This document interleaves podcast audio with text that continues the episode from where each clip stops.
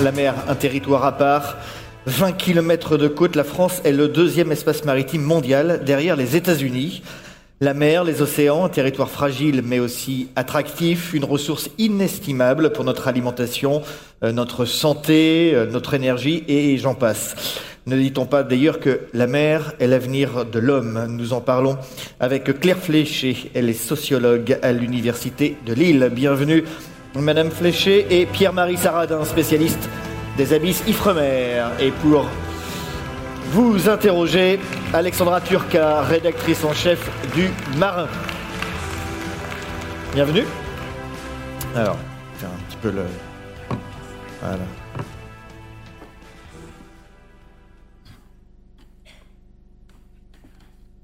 Bonjour, merci beaucoup d'avoir accepté notre invitation. Avec euh, vous, nous allons explorer en fait complètement dans la suite de ce que nous venons d'entendre qui était absolument passionnant, la dimension territoriale de la mer, la mer, ce territoire à part, et vous allez voir qu'il y a beaucoup de correspondances entre notamment les, profondeurs des océans que nous verrons avec euh, Pierre-Marie Saradin, qui est, le responsable de l'unité de recherche étude des écosystèmes profonds à l'Ifremer, et, et ce qu'on vient d'entendre sur euh, les terres australes. Et donc nous allons explorer la dimension territoriale de la mer à la fois dans sa dimension euh, physique, euh, biodiversité, les, espèces marines des, hauts fonds, et effectivement également dans la dimension humaine, puisque les hommes et les femmes qui travaillent en mer, un peu comme ceux là dont on vient d'entendre parler, euh, qui sont sur cette, cette station au milieu de nulle part, ont une vie complètement à part du fait de ce qu'apporte la mer et des nécessités de la vie à bord des, des bateaux. Donc dans les deux cas, vous êtes chercheurs et vous avez donc tous les deux, au départ de vos recherches, euh, eu une période où vous découvriez la mer, vous découvriez ce nouvel espace. Et donc je vais tout d'abord vous demander, à vous, Monsieur Saradin, et ensuite à vous, Madame Fléchard, de, me raconter comment, quels souvenirs vous sont revenus, quels souvenirs de néophytes, si je puis dire, euh, vous sont revenus de, de vos premiers embarquements. Quelles étaient les premières impressions avant de vous immerger? Alors euh, bonjour d'abord et je, tenais déjà à vous remercier de m'avoir invité parce qu'on a plutôt l'habitude de participer à des congrès scientifiques et euh, participer cette fois-ci à un congrès sur le vivre ensemble, ça permet vraiment de faire le lien entre la, science fondamentale et euh, tout ce que ça peut apporter vers la société. ensuite, j'ai je vais vous raconter trois toutes petites anecdotes, effectivement, c'est qui ont qui ont été un petit peu des jalons dans ma vie de chercheur, si on peut appeler ça comme ça. La, première, alors au départ, au départ, je suis un terrien. Je, je viens de Saint-Étienne, donc euh, pourquoi travailler sur la mer? Euh, J'étais jeune thésard à l'époque, donc je, je travaillais euh, à Pau, à l'université de Pau et des Pays de la Dour. Je travaillais sur le devenir du, du tributier d'étain dans les sédiments du bassin d'Arcachon. On faisait les prélèvements à pied, donc pas encore d'embarquement, mais j'ai eu l'occasion de travailler d'embarquer pendant trois heures sur le Surroi, donc un navire océanographique de l'Ifremer, pour aller effectuer une carotte de sédiments dans la, dans la, la rade de Toulon. Et euh, la première, euh, le premier lien que j'ai eu avec l'Ifremer, ça a été monter à bord de ce navire qui était euh, au mouillage, euh, être invité à la table du, du, du commandant, donc qui à l'époque était en uniforme. Euh, être servi à table par un maître d'hôtel. Et puis, euh, une fois que le repas était terminé, que la carotte avait été embarquée, j'ai pu redescendre. Ça, c'était le premier, euh, le, mon premier embarquement, donc assez impressionnant, on va dire, pour un jeune thésard. Ensuite, c'était deux mois après mon embauche en 94 comme chercheur à l'Ifremer. Là, c'est mon premier embarquement. Donc, je pars pendant cinq semaines avec une escale au milieu donc sur un site qui va devenir ensuite mon site d'études privilégié, donc euh, au large des Açores, 200, 200 000 au nord, au sud-ouest pardon des Açores, un site qui s'appelle euh, Lucky Strike, un site hydrothermal, et on était sur un des navires qui un navire qui s'appelait le Nadir, qui faisait à peu près 80 mètres, avec des conditions qui, avec le recul, c'était euh, il y a 25-26 ans, donc donc un navire assez petit, euh, on était sur des, dans des cabines à jusqu'à 5 personnes avec trois, euh, trois douches à se partager pour tout le navire et euh, les premières plongées en submersible. Donc on voit juste derrière, vous voyez le, le Nautil, donc le Nautil, un sous-marin habité. Donc la première fois que, euh, après deux mois de, de travail l'Ifremer, je plonge pour la première fois sur les sources hydrothermales et sur ce site qui avait été découvert juste l'année d'avant par des géologues. Donc ça fait tout à fait une réponse à ce qu'a dit le, Monsieur Lepage précédemment. Lui avait l'impression de marcher sur la banquise, vraiment, moins sur le continent antarctique, pour la, comme un des premiers hommes. Et effectivement, nous, chaque fois qu'on plonge, on est un peu comme des premiers hommes à voir ces paysages magnifiques. Et puis un dernier truc, je ne sais pas si on a le temps, un dernier point assez intéressant. Alors ça, ça, ça retrace un petit peu l'évolution de ma carrière. Euh, en 2001, j'ai effectué pour la première fois une mission en tant que chef de mission. Donc le chef de mission, c'est le, celui qui a la responsabilité du projet scientifique, donc qui va rassembler tous les projets scientifiques de ses collaborateurs. C'est des projets qui sont quand même assez importants puisqu'on on utilise une, une, infrastructure de recherche importante que sont la, la flotte, qu'est la flotte océanographique française.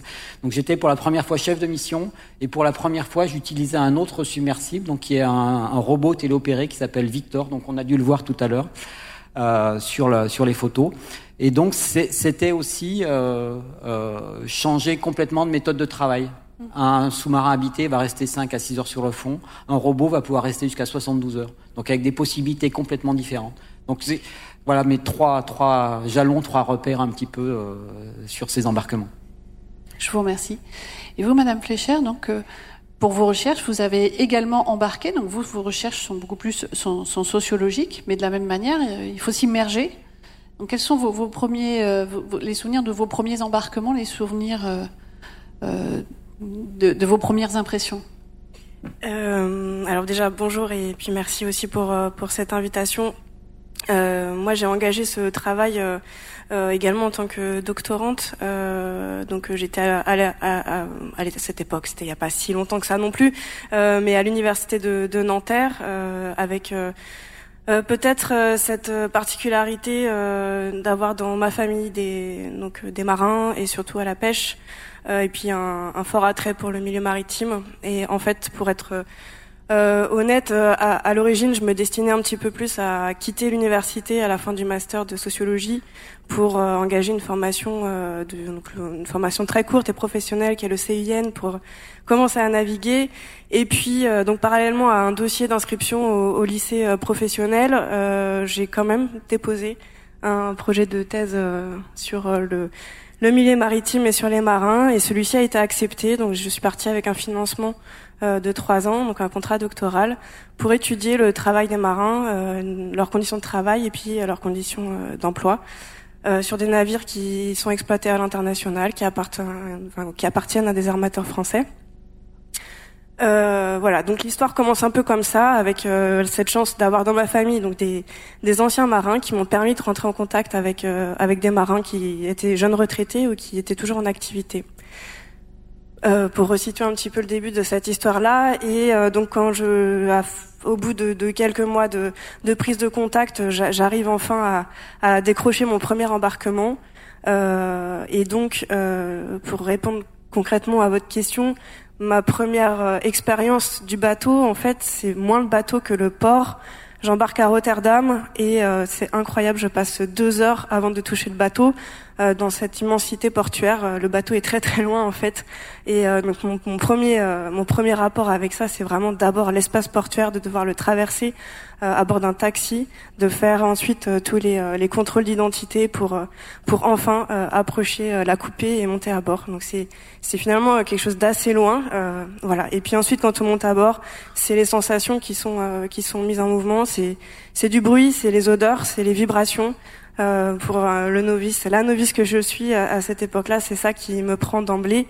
Euh, et puis, euh, comment dire, la sensation très vite de se dire qu'il faut trouver une place dans un univers qui est extrêmement normé, qui est extrêmement hiérarchisé, et où en fait il n'y a aucune place pour quelqu'un comme moi qui n'est ni marin, ni scientifique, euh, ni même passagère. En fait, je suis un peu, voilà, une une chose bizarre et dans laquelle extraterrestre.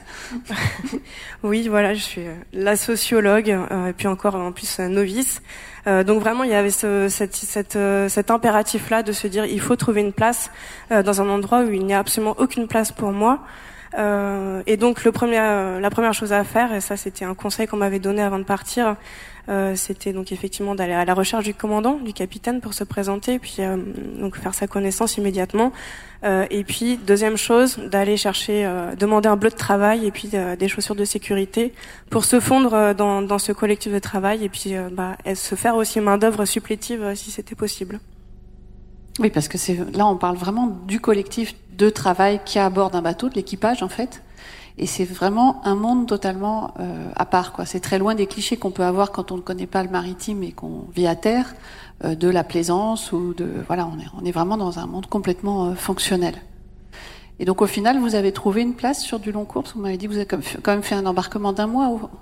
Oui, on y reviendra tout à l'heure, mais, mais vous avez fini par trouver une place. Oui, et ce qui est intéressant, c'est que euh, la place a été différente sur chaque bateau. Euh, donc c'était aussi c'est c'est une place qui est adaptative euh, qu'il fallait trouver en fonction aussi de l'univers que j'intégrais et qui n'est absolument pas donc à la fois hiérarchisé, mais à la fois différent et propre euh, à chaque bateau en fonction du capitaine, en fonction de l'ambiance à bord, en fonction des marins qui étaient là, en fonction de la zone de navigation et du produit aussi transporté. Donc voilà, des fois j'ai pu travailler, des fois je n'ai pas pu travailler, j'ai pu accompagner les marins au, travail, mais donc à chaque fois il a fallu euh, négocier une place qui était à chaque fois spécifique et, changeante à chaque embarquement. Ouais, donc les, univers explorés en mer, qu'ils soient humains ou qu'ils soient physiques ou profonds, sont, sont compliqués, sont compliqués d'accès. C'est vraiment un territoire à part. On va revenir vers vous, Monsieur Saradin. Donc en fait, en France, vous êtes connu comme le spécialiste des abysses. Ça fait rêver ce terme. Vous, vous parlez d'environnement profond, mais nous, on parle d'abysse. C'est très vernien, mais on parle de planètes inconnues. Euh, a priori, euh, ce que vous m'avez dit l'autre fois, enfin, pas si inconnu que ça, ça fait quand même quelques dizaines d'années qu'on l'explore. Donc, qu'est-ce que, qu'est-ce que représentent aujourd'hui les abysses dans notre connaissance humaine en termes de potentialité? Qu'est-ce qu'on y trouve? C'est quoi l'état des connaissances euh, sur les, sur ces profondeurs? Alors le sujet est vaste hein. et puis euh, je suis pas non plus un spécialiste des abysses, ça, ça me dépasse complètement. Je, je travaille sur euh, spécifiquement plutôt sur les sources hydrothermales, donc c'est une toute petite partie des abysses. Par contre, on, on peut effectivement faire un, un petit un, petit tour d'horizon, un petit voyage dans les dans les grandes profondeurs. Et d'abord, qu'est-ce qu'on appelle océan profond? Pour nous, l'océan profond, c'est à partir de 200 ou 1000 mètres, à partir du moment où la lumière ne pénètre plus. Donc la lumière ne pénètre plus, on n'a plus de photosynthèse, donc on n'a plus d'algues. Donc euh, sur le fond, on, va avoir seulement euh, des animaux et des micro-organismes. On, euh, peut peut-être repasser les photos si, c'est possible pendant que vous parlez. Allez-y, allez-y. Donc je continue. Alors euh, quelques chiffres, hein, ça fait toujours important de, sortir quelques chiffres. Donc c'est l'océan profond, donc au-delà de, de 200 ou 1000 mètres de profondeur, c'est 66% de la surface de la Terre. Et tout ça simplement pour vous dire que c'est un écosystème qui est énorme, peut-être le plus gros, euh, le plus gros de la, de la, planète, avec une profondeur moyenne de 3800 mètres, la fosse des Mariannes qui descend jusqu'à 12, euh, presque 12 000 mètres. Et ce qui est intéressant, c'est que actuellement, on sait, euh, les, les, les, calculs montrent qu'on a exploré à peu près seulement 5% de cette, euh, ce volume, on va dire, avec des, euh, avec des submersibles habités ou inhabités, et que seulement 0,01% ont été étudiés de manière très très précise, c'est-à-dire avec euh, la présence de sous-marins habités ou inhabités. Donc ça correspond à peu près à 20 terrains de football. Donc effectivement, on, connaît quand même encore très peu de choses. Mais qu'est-ce qu'on connaît? Euh, une, une, évaluation sur la biodiversité, justement, a eu lieu il y a, c'était en quelle année? C'était en 2010. Donc c'était un programme qui avait pour objectif de recenser toute la vie marine connue. Et donc en 2010, on s'arrêtait, on connaissait à peu près 250 000 espèces marines. Et les prévisions, les évaluations montraient que, en fait, on s'attendait à en trouver entre 1 et 10 millions. Donc on a encore énormément de travail à faire, et tout ça sans compter, euh, sans estimer le compartiment microbien. Le compartiment microbien, c'est là je ne sortirai même pas de chiffres parce que ça, va nous dépasser.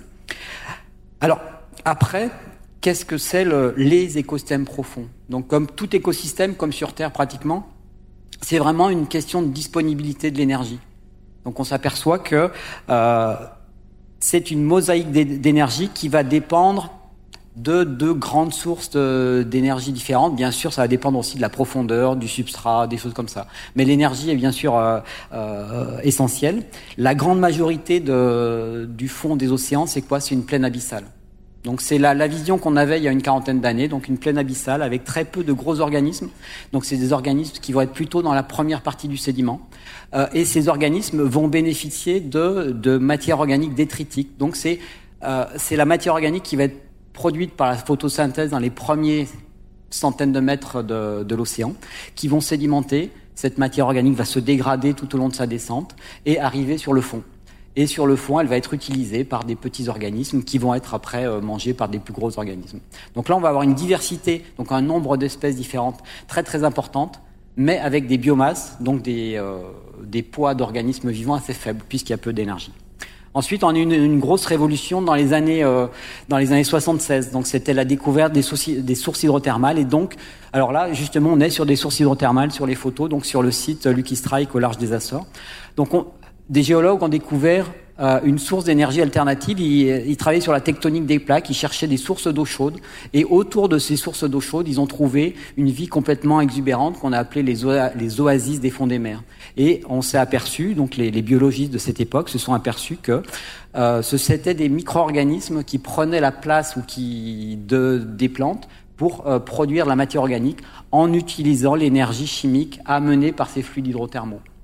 Et donc ça, c'est des écosystèmes qui vont être euh, très très limités dans l'espace puisque euh, ils ont besoin, ils ont une, un besoin absolu de cette source d'énergie. C'est la première fois qu'on découvrait des écosystèmes sans, sans lumière? Ce, Au fond des océans, oui. Après, euh, il y a des écosystèmes sans lumière euh, dans les grottes euh, côtières ou les choses comme ça. Mais avec, cette source d'énergie alternative, c'était la première fois. Et ça a donné énormément de, questionnements scientifiques, puisque ce fluide hydrothermal également était très très chaud, complètement euh, très acide avec des pH de 3, euh, anoxique donc sans oxygène, avec des compositions en composés métalliques théoriquement toxiques assez importantes. Donc ça, ça nous a euh, ouvert des, des, questions sur l'adaptation en profondeur, l'adaptation à la température, l'adaptation à la radioactivité, enfin toutes euh, toutes ces questions là. Et ça a aussi posé la question des origines de la vie puisqu'on s'est aperçu que euh, dans ces fluides hydrothermales, on était capable de trouver de la matière organique produite chimiquement. Donc des, petites, euh, euh, des, petites protéines, euh, des petites molécules organiques. Donc ça, reste, on ne sait pas, c'est une hypothèse, mais ça, ressemble quand même à ce qu'on appelle la soupe prébiotique. Ensuite, un autre, un autre paysage qu'on va retrouver aussi, alors cette fois-ci sur le talus continental et les canyons, c'est les coraux profonds. Donc c'est des coraux qui ont, on, les utilise, on les réétudie pardon depuis depuis une dizaine d'années puisqu'ils ont été énormément impactés par la pêche profonde. Donc c'est des, des, orga des, organismes qui vont profiter des forts courants, qui vont leur amener des particules enrichies en matière organique. Et euh, c'est un écosystème qui, qui rend énormément service puisque formant des, des, euh, des, structures en trois dimensions, ça va accueillir, euh, ça va servir de frayère, de zone de nourriture, etc. Donc c'est aussi pour ça qu'ils ont été énormément impactés par la, par la pêche. Et actuellement, la pêche profonde a été interdite au-delà de 800 mètres de profondeur.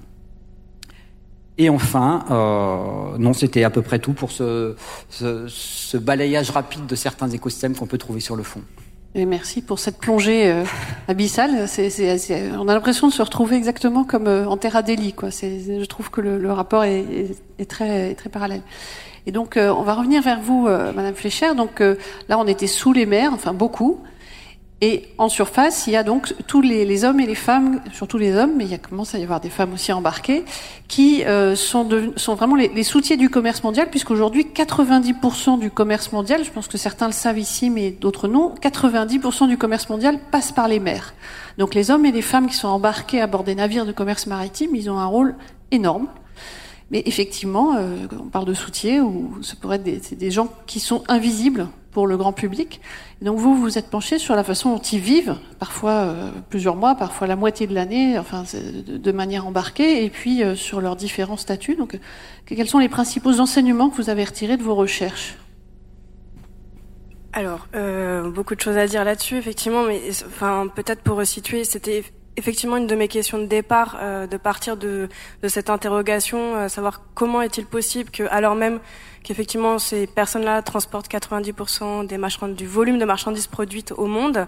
Comment se fait-il qu'aussi peu de personnes connaissent leur quotidien? Euh, Donc c'était ça vraiment que, qui m'intéressait, c'est de savoir qu'est-ce qu'ils faisaient vraiment véritablement en mer, et puis sous quelles conditions. on sait très bien que la baisse du prix des objets de consommation résulte aussi d'une baisse de la rémunération du travail de ceux et de celles qui transportent ces biens. Donc j'avais aussi cette interrogation-là, savoir quelles étaient leurs conditions d'emploi et à, quelles conditions ils étaient donc recrutés, sur quel marché du travail, euh, et puis euh, à quel, comment est-ce qu'ils étaient euh, rémunérés. Donc c'était euh, effectivement ça, d'aller au-delà de cette invisibilisation de, de, leur, de leurs conditions euh, de marins, alors même qu'ils étaient donc essentiels euh, aux, échanges internationaux et puis à la mondialisation euh, de nos économies à l'heure actuelle. Peut-être donc pour pointer différents points, on pourra revenir s'il y a des questions ensuite. La première chose euh, qui saute aux yeux, c'est euh, euh, bien bien éloigné de, de, cette image romanesque des corto maltaises qui visitent toutes les mers du monde et tous les ports du monde. les marins vivent dans un isolement qui est extrêmement fort. Euh, pour plusieurs raisons, euh, notamment du fait de l'accélération des échanges et de l'exploitation en flux tendu des navires. Euh, donc moi j'ai embarqué surtout au pétrole, mais les bateaux qui sont extrêmement soumis à ce flux continu, ce sont les porte-conteneurs qui donc circulent de manière continue et, selon un, rythme très élevé et qui a pour conséquence directe pour les marins de ne plus pouvoir sortir lors des escales. Euh, les effectifs à bord étant extrêmement réduits, on compte environ 20 personnes pour des navires qui peuvent faire 300-400 mètres de long. Ben, tout le monde est euh, mobilisé lors de ces escales, de ces opérations commerciales qui correspondent à un temps de travail très intensif. Donc tout le monde est mobilisé, si bien que euh, il est très très compliqué de, de, prendre un peu de temps pour fouler la terre ferme, aller boire un verre, et ne serait-ce qu'aller au Siemens Club, donc qui sont ces espaces de sociabilité dans les ports et où les marins peuvent avoir une connexion internet pour notamment appeler leur famille. Euh, on parle là de marins donc de diverses nationalités. Moi, j'ai embarqué sur des bateaux où les équipages étaient composés de, Français pour euh, les, postes d'officiers. Euh, et puis de, marins euh, aux, nationalités plus diverses, euh, donc les Philippins en premier lieu pour les membres d'équipage, donc les ouvriers mécaniciens et les matelots, mais aussi beaucoup de marins de, pays d'Europe de l'Est qui constituent aussi un bassin d'emploi prisé pour les armateurs. Euh, donc un isolement très très fort euh, et, et, donc une vie en huis clos qui est euh, qui est extrêmement structurante pour le collectif de travail. on vit tous ensemble, donc c'est 20 personnes pour des mois durant, avec donc des espaces de sociabilité qui sont très très restreints. je continue. Oui, dans ce huis clos, on a une vie du tra un quotidien qui est extrêmement normé, avec euh, des horaires de travail euh, euh, très régulés, donc qui varient selon le poste de travail occupé.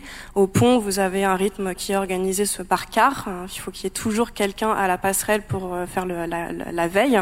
Et puis à la machine, ils sont organisés sur un rythme de à la journée de 8 heures à, à 18 heures, avec donc depuis, depuis que les machines sont automatisées, un système d'alarme qui s'enclenche à partir de de 18 heures. Euh, voilà. Mais donc du coup, euh, des espaces de stabilité très restreints et donc une vie en huis clos euh, qui fait que on a les marins sont embarqués tout le temps au, travail. là où bah, nous, terriens, une fois que on a qu'on ferme la clé de notre bureau, qu'on quitte notre poste de travail, on est a priori, c'est pas évident, mais a priori en dehors de notre sphère de travail. Euh, voilà, les marins embarquent euh, selon leur nationalité, des, avec des temporalités différentes. Euh, les Français sont sur un rythme de deux mois embarqués, deux mois de congé, deux ou trois mois, avec une correspondance entre un mois, une journée embarquée égale une journée de congé. Donc ça, ça résulte du statut de marin qui concerne donc les Français. Les marins étrangers, eux, sont embarqués euh, beaucoup plus longtemps. Ils sont sous un statut qu'on appelle le freelance, euh, donc un statut de travailleur indépendant. Ils ne sont pas salariés euh, au sens juridique du terme. et donc, selon leur nationalité, ils relèvent de droit du travail qui est différent. La logique pour le faire vite et que le droit du travail dont relève la personne et le droit du travail de sa nationalité. voilà, donc du coup, les marins philippins, pour ce que j'ai pu en voir, embarquent au minimum six mois. ça peut aller jusqu'à du 12 mois.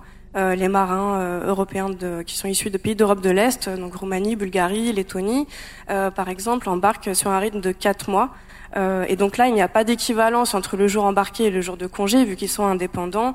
Euh, ils ne sont rémunérés que sur euh, la durée de leur contrat de travail. Et une fois qu'ils sont débarqués, eh ben, ils sont hors contrat, et donc ils doivent repartir à la, à la recherche d'un nouveau contrat s'ils le souhaitent, quand ils le souhaitent. Mais donc voilà, le temps hors, hors embarquement est complètement déconnecté du temps embarqué. Voilà. donc ça veut dire que sur une même unité de lieu, c'est quelque chose qu'on imaginerait quand même beaucoup plus rarement à terre. Sur une même unité de lieu, les conditions de rémunération, le droit du travail appliqué, voire même les horaires, sont fondamentalement différents. Alors c'est des gens qui se croisent tous les jours, mais selon le lieu où ils sont nés, alors qu'ils travaillent au même endroit, et parfois sur des fonctions similaires, ils n'ont pas du tout les mêmes règles qui s'appliquent à eux. Ça, crée des tensions à bord? Alors euh, oui, enfin, euh, j'imagine. Oui et non en fait. C'est un peu euh, compliqué de répondre à cette question. Euh, juste pour revenir, en, sociologie, on, parle de segmentation du marché de travail. C'est euh, effectivement cette situation-là pour parler de en gros, c'est à, poste égal et pour le même travail, on va avoir des conditions de rémunération, des conditions d'emploi qui sont variables et ces variations découlent donc de la nationalité des personnes en présence. Euh, les tensions s'observent se, en situation de, de crise. Alors, euh, euh je peux vous raconter des anecdotes si, si vous le souhaitez. De, de manière générale, euh, ces tensions sont passées sous silence au nom d'une règle euh, globale à bord qui dit qu'il faut absolument éviter tout conflit. On est dans un huis clos, il faut préserver la paix sociale envers et contre tout. néanmoins, avec donc notamment les transformations du métier, l'intensification du travail, des tensions peuvent se faire voir de, de plus en plus euh, fort et, donc peuvent recouper, mais pas automatiquement, peuvent recouper ces, segmentations euh, euh, ethno-raciales. Oui, parce que la, paix sociale dans un lieu clos où on vit pratiquement une vie monacale, parce que j'ai entendu des témoignages de marins maintenant, c'est plus parcourir le monde, c'est on part avec des gros disques durs de, DVD, c'est impressionnant quand même la transformation en 20 ans. Et en plus, effectivement à bord, sur le même navire pour le coup, on n'est pas du tout soumis aux mêmes euh, conditions. Donc c'est vrai que c'est, ça fait vraiment un territoire à part. C'est-à-dire qu'on n'imagine pas ça dans, dans un lieu de production. Euh, il peut y avoir euh, des gens qui sont d'origine différente, mais normalement, s'ils font la même tâche, ils vont pas se retrouver à, à, être, par exemple, un temps de travail différent à terre. c'est pas, c'est pas autorisé, quoi. Oui, donc le, le, bateau se fait microcosme en fait de cette mondialisation du travail.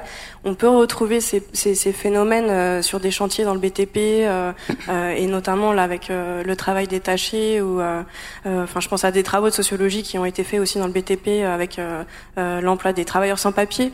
Enfin, on retrouve ces formes de segmentation, mais là dans le bateau c'est vraiment ça, ça explose, ça saute aux yeux. C'est 20 personnes, donc c'est sûr que ça fait ça fait effet loupe mm. sur des processus qu'on peut voir ailleurs. Je vous remercie.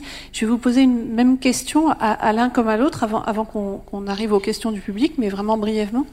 De vos expériences euh, maritimes, différentes, mais avec un certain nombre de, points, de points communs, parce que vous avez aussi connu la, la vie à bord. Quels enseignements avez-vous retirés qui vous semblent importants quand vous revenez à terre de, transmettre euh, autour de vous? Quel, est l'enseignement euh, que la mer et ce travail sur l'aspect sur maritime vous a apporté? Alors la première chose, c'est vraiment issu de, des, des, résultats des recherches qu'on mène, c'est euh, à quoi sert cette, cette connaissance fondamentale qu'on qu'on acquiert?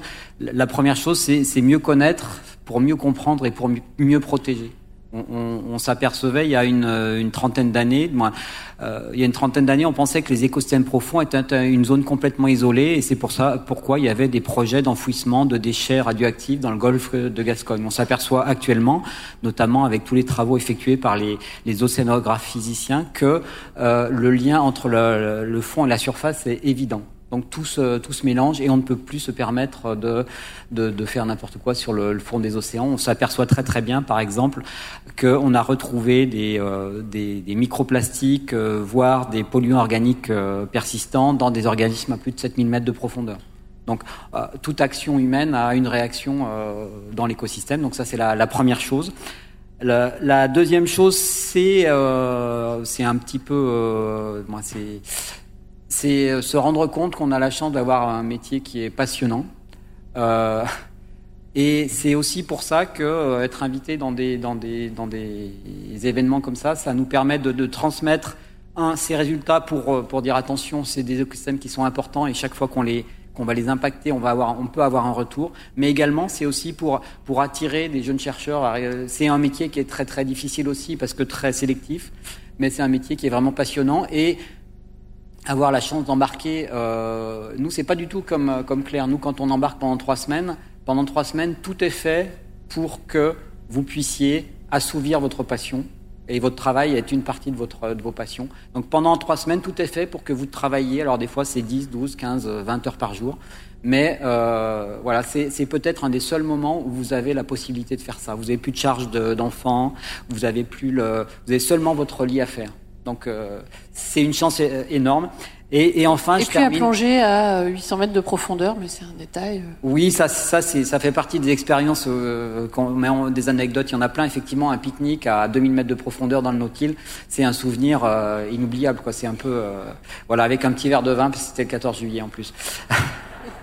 Et, juste pour finir, c'est une réflexion que euh, le, PDG d'Ifremer a fait il y a, la semaine dernière pendant ses vœux euh, et que j'ai trouvé euh, très très belle. il n'est pas dans la salle, hein, je, vous, rassure. Mais c'était simplement la connaissance doit être belle, utile et partagée. Et donc c'est vraiment aussi ça, fait tout à fait sens avec l'objectif de l'événement aujourd'hui. Merci beaucoup.